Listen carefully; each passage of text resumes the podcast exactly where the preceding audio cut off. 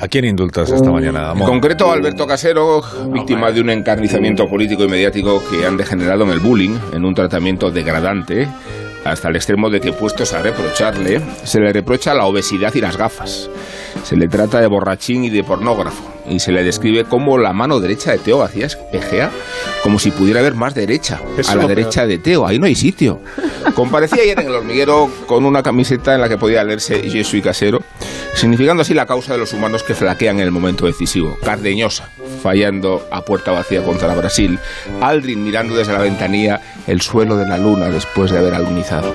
Me pregunto, Jukic, en realidad, ¿Cuántos errores han sido el origen de mejores proezas? La penicilina, verbigracia, diría la torre, verbigracia, porque la torre es muy antiguo. Colón no quería descubrir América sino desembarcar en las Indias, igual que Newton a Newton se le cayó en la cabeza la ley de la gravedad. No es que Casero pertenezca a esta categoría, pero su error representa la gran paradoja subconsciente del PP. Casado tenía que haber apoyado la reforma y hasta apropiarse de ella, pero el obstruccionismo, las elecciones del 13F y el pavor a Vox precipitaron que Casero terminara convirtiéndose en un patriota. Ha inaugurado incluso un nuevo género parlamentario que es el caserazo.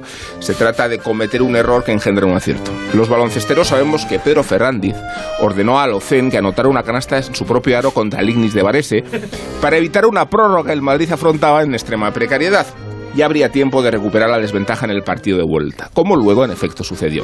Tiene gracia recordarlo porque se cumplen 60 años de la extravagancia. Señor Casero, aquí tiene mi indulto, mi camiseta, mi solidaridad. No es que usted sea el fontanero de Génova, como se dice en sentido más literal que metafórico.